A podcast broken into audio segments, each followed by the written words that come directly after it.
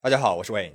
今天要讲的事件在上个月初的微博上闹得沸沸扬扬，而最后网友们的愤怒以意想不到的结局收场了。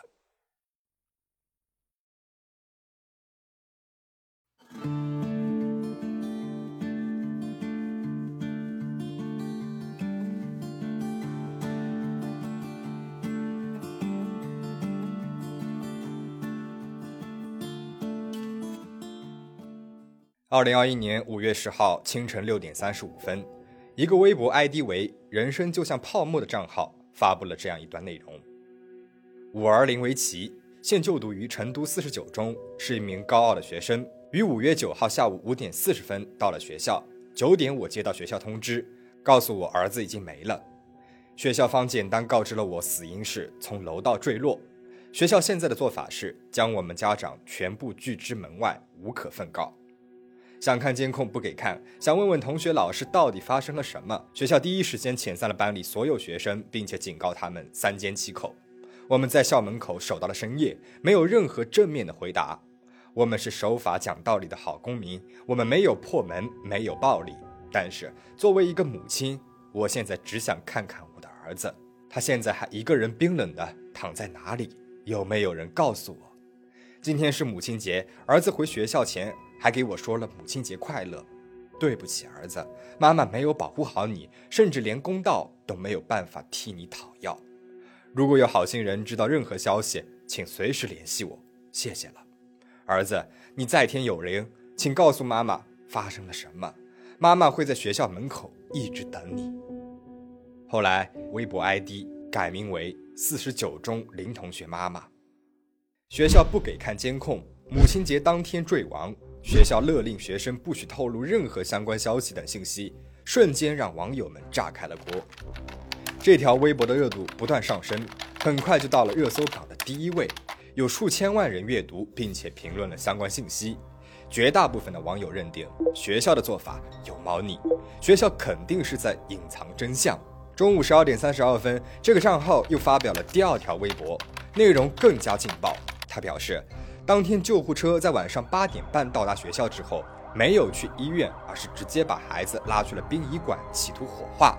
微博还暗示警察不作为，只会安抚家属情绪，也没有媒体愿意为他发声。网友们的情绪被激发到了高点，各种所谓的真相开始在网络上传播。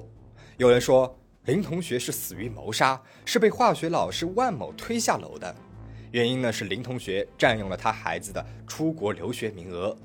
还有人自称是小林同班同学的爸爸，称自己的孩子被学校下了沉默命令，要求学生不得在网络上发表有关于林同学死亡的任何信息，不然就会被取消高考资格。还有人说自己是四十九中的在读学生，很害怕，不敢说出真相。五月十号下午十四点三十分。林同学就读的成都四十九中官方微博发布了情况说明：五月九号十八点四十分左右，我校一名学生从知行楼高空坠落，学校立即拨打了幺二零，并且报警。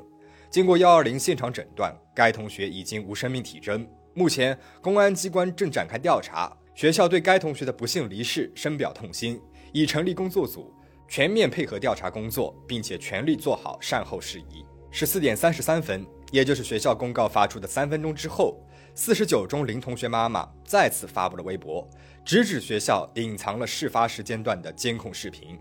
早上去看了监控，唯独事发那一段没有监控。几个字再一次的让网友们炸了锅。有媒体采访到了林同学的母亲卢女士，她完全无法接受儿子已经离开了的事实。九号晚上五时五十分，我才把他送到了学校。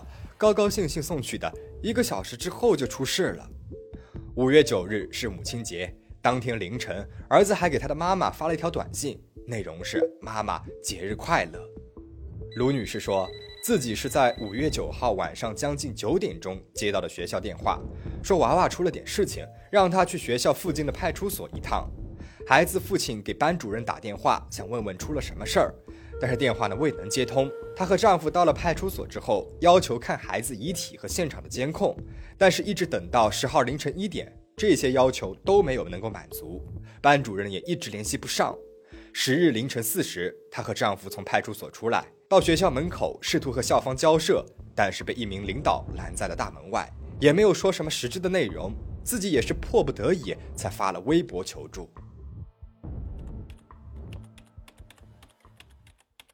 五月十一日凌晨三时五十四分，成都市成华区教育局的官方微博发布了通报，公布了事件的调查结果。经公安机关现场勘验、法医检验、调阅监控全面调查认定：一、尸体损伤符合高坠致死；第二，根据现场攀爬痕迹、足迹和指纹印证，认定高坠属于个人行为；第三点，经过勘查无他人痕迹物证，排除他人所为；第四点，林同学没有遭到体罚、辱骂、霸凌等行为。综上，排除刑事案件，林同学系自杀身亡。这篇通报很长，但是通篇都没有解答卢女士和网友们的疑问。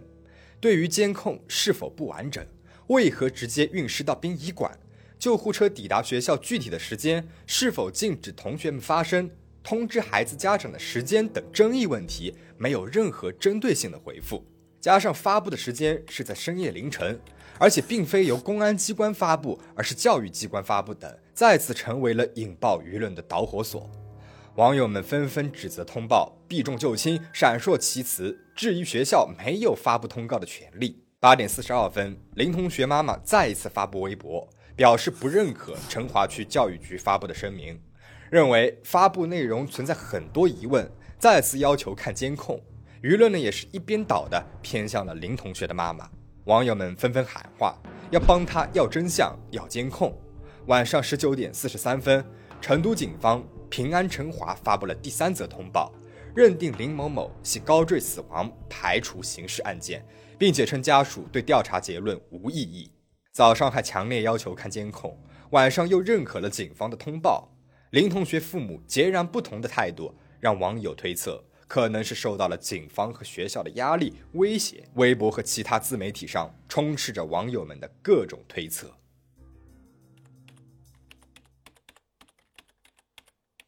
五月十三号，在事态发酵三天之后，新华社发布了详细的案件经过图文，人民网公布了案发时十四个摄像头的监控视频记录，还原了林同学死亡前的全部过程。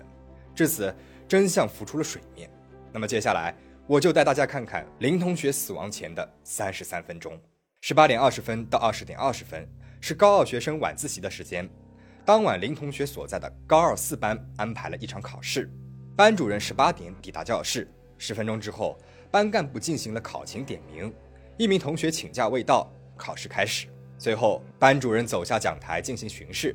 此时，林同学突然站了起来，走到了班主任面前，请假去上厕所。小林一向品学兼优，班主任未多想便点头同意了。根据监控显示，小林走出教室的时间是十八时十六分，他依次穿过了教学楼、综合楼、实验楼、篮球馆。十八时二十四分五十三秒，进入了位于学校负一楼的水泵房。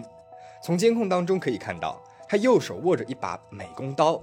此后的几分钟里面，他多次用刀具在左手腕上来回的割。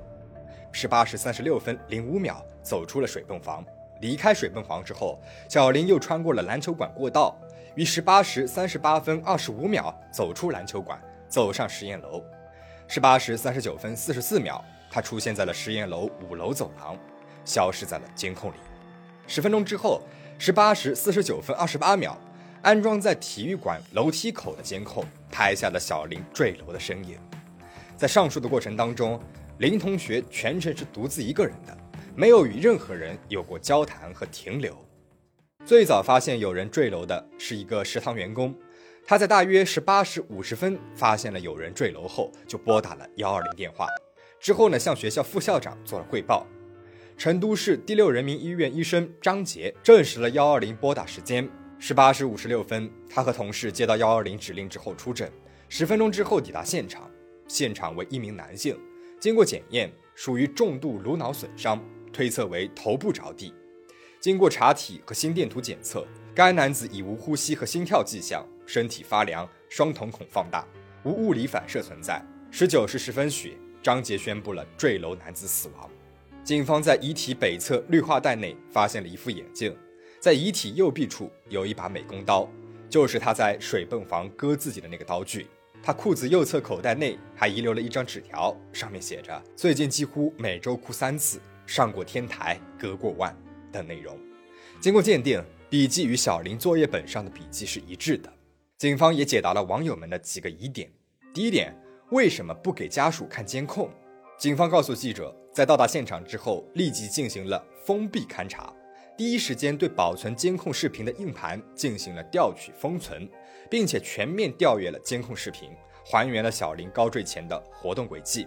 因为相关监控是涉案证据，所以案发之后，家属向学校申请查看，未能在当晚看到。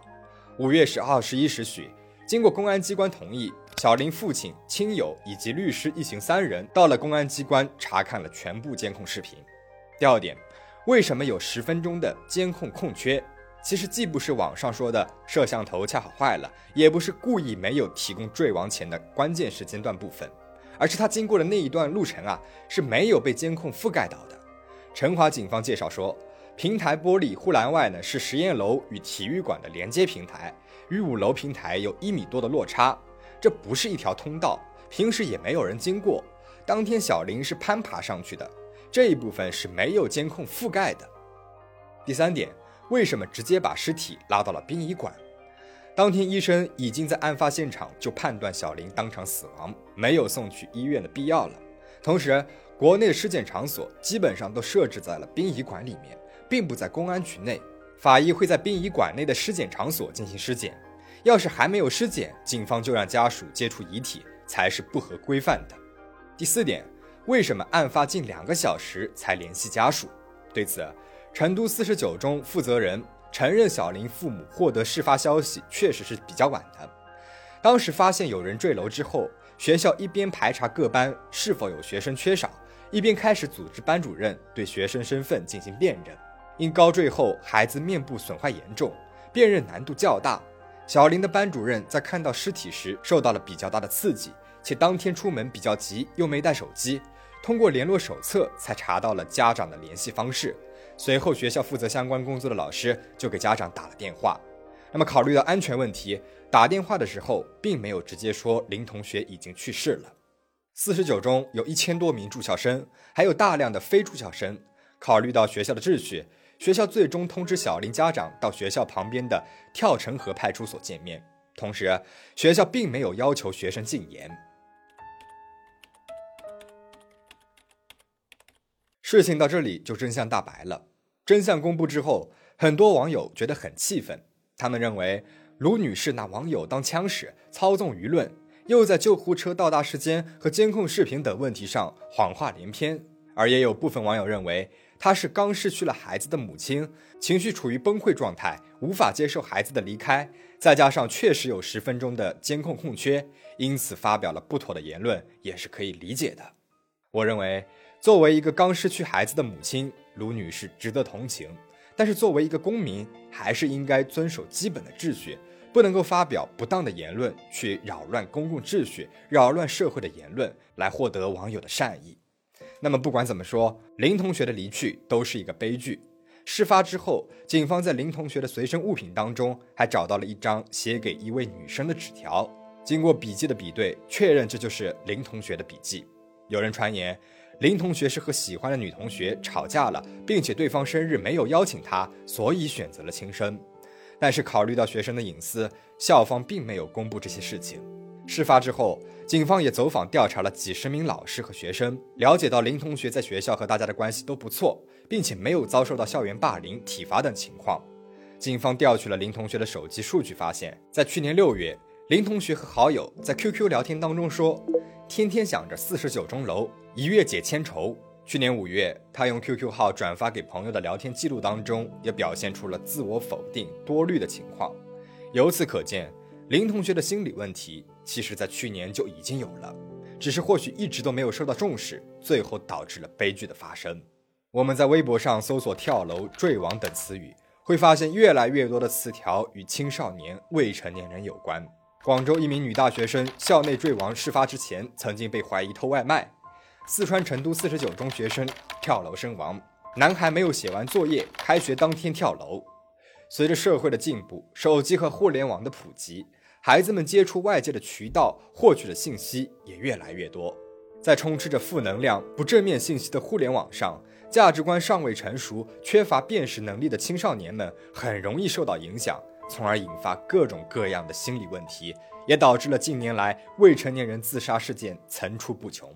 刚刚过去的五月二十五号是全国大中学生心理健康日，五二五的谐音为“我爱我”，提醒大中学生珍惜生命、关爱自己。在这里，我想说的是，如果你经常感到焦虑、压力大，无法自我排解时，应该及时的向专业人员求助，及时发现、识别和干预心理问题，掌握预防与缓解情绪问题的技能。那么，对于家长和学校来说，加强对孩子心理健康问题的关注也是十分有必要的，因为让孩子心理和身体都健康的长大，远比学习成绩重要的多，不是吗？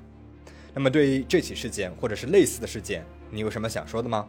欢迎评论区留言讨论。最后，请大家保持警惕，保持安全。我们下期再见。